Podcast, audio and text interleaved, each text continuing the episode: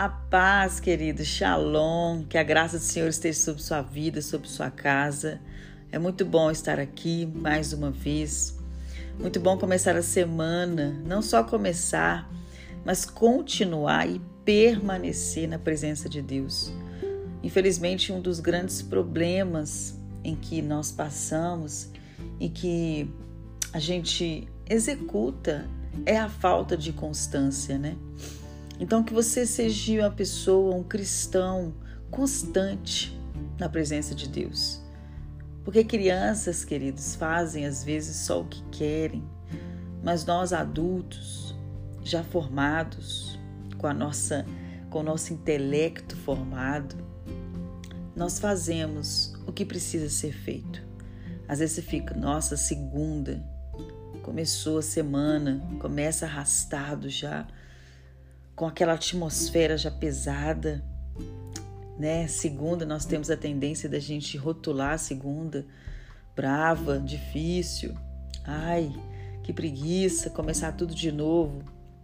Depende muito da expectativa que você tem sobre sua semana, sobre sua segunda e da lente que você enxerga sua segunda. Você pode transformar ela na sexta, no sábado, dependendo de como você a enxerga, de como você se comporta diante dela. Então vamos orar? Querido Deus, Deus de Abraão, de Isaac e Jacó, obrigado, Senhor, pela tua presença. Pai, não precisamos de mais nada, somente a tua presença. Mas é que somos tão egoístas, tão orgulhosos, tão avarentos, tão vaidosos, que a gente corre sempre atrás de muitas coisas que não têm importância para o Senhor. A tua presença, a tua graça nos basta, nos dê essa, essa condição de entendimento para que nós venhamos desfrutar da tua presença.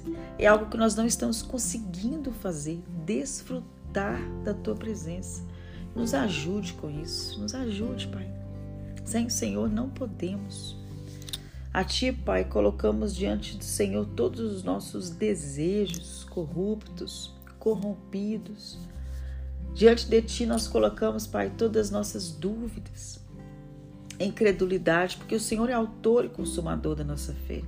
Diante de Ti, Pai, nós colocamos toda a nossa ansiedade, aflição, dor na alma, aquela dúvida do que, que vai ser, do que, que vai ser amanhã, do que eu vou fazer da minha vida, o que, que eu faço, qual é o meu propósito. Essa dúvida também lançamos diante do Senhor. O Senhor dá conta. Porque o Senhor é Deus perfeito. Por isso nós lançamos diante de Ti. Lançamos a nossa vida por inteiro. Nossa saúde emocional, nossa saúde física, nossa saúde intelectual, nossa saúde espiritual. Lhe peço que o Senhor dê equilíbrio e graça em cada uma delas e nos ajude a equilibrar em nome de Jesus, fale conosco essa manhã, através de mim e fale em mim, me confronta. Eu quero ser a primeira a ser confrontada com a tua palavra. Que ela seja, Pai, como uma faca, como uma lâmina fiada, que a tua palavra que separa medulas de ossos, espírito e alma. Me ajude a compreender a tua palavra em nome de Jesus. Amém. Queridos, lá em Atos 8, quando a igreja começa a ser perseguida brutalmente, né? Fala lá em Atos 8 que uma grande onda de perseguição começa a se arrastar sobre aqueles cristãos, a igreja, a igreja antiga, a igreja primitiva. Saulo estava lá no meio né? Estevão, no capítulo anterior, Estevão, ele morre aos pés de Saulo no capítulo anterior e Saulo consente a morte de Estevão.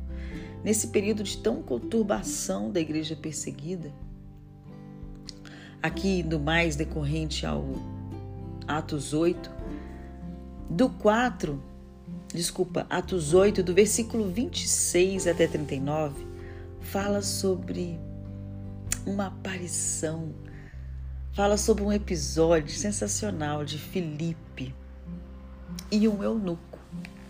Fala assim, Atos 8, versículo 26 em diante.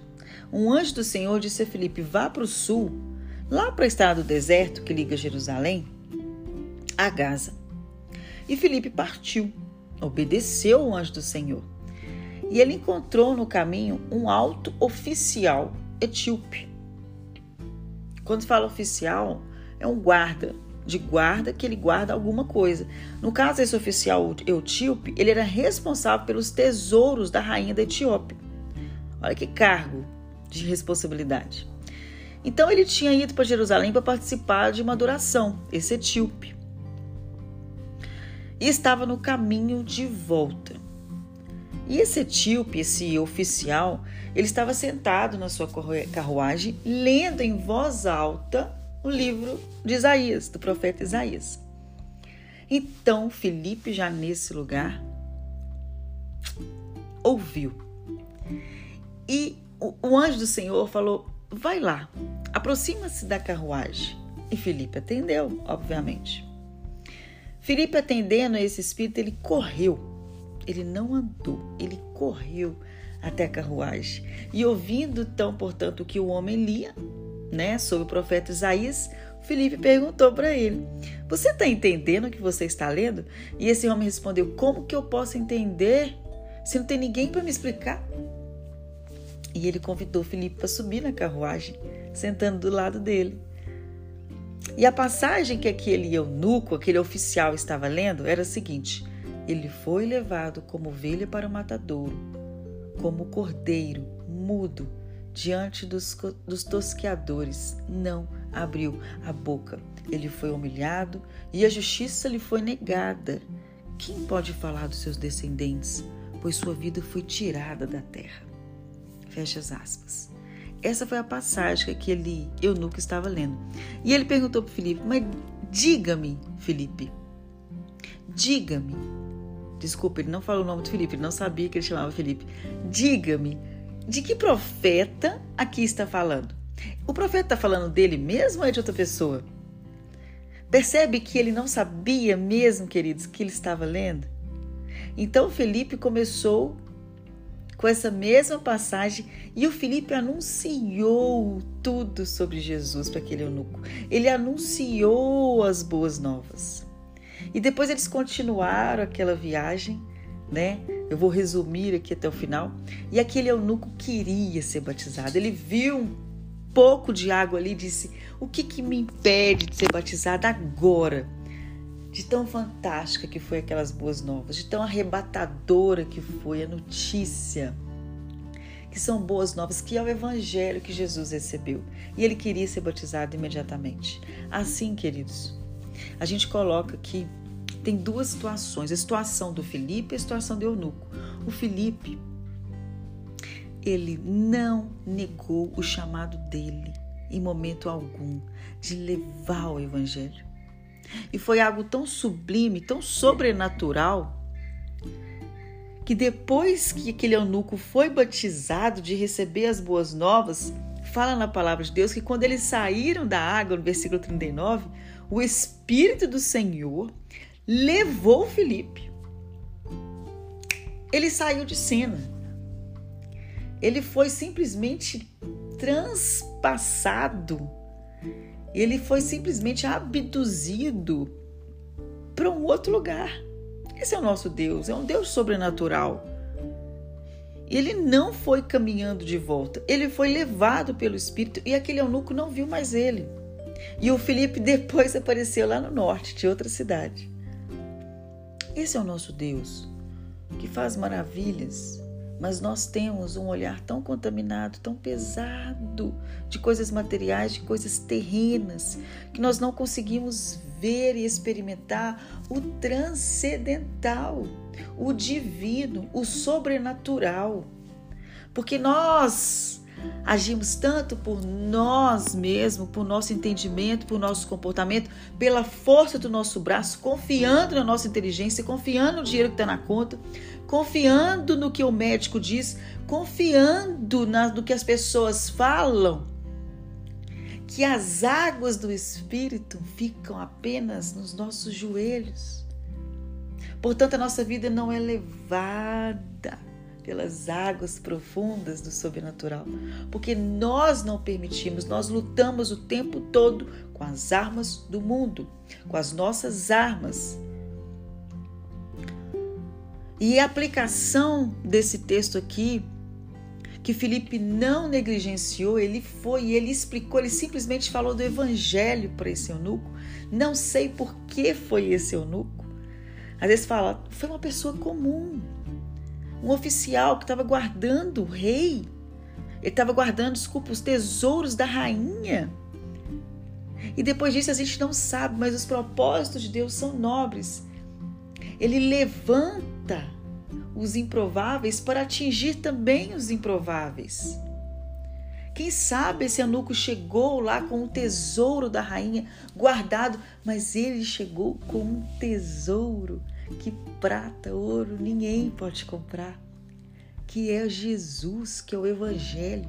E chegou talvez naquela rainha com uma outra perspectiva, com outro comportamento, e chegou influenciando toda a etíope, a gente não sabe.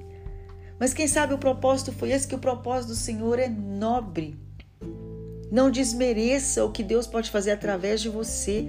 Se for possível você falar de Jesus para um vendedor de bala no sinal, não deixe de falar. Agora, por que, que a fala não sai? Por que, que a palavra não sai da sua boca? É porque talvez você está contaminado e carregado de coisas que vêm dessa terra, de traumas, de preconceitos, de orgulho, de vaidade, e você não consegue verbalizar.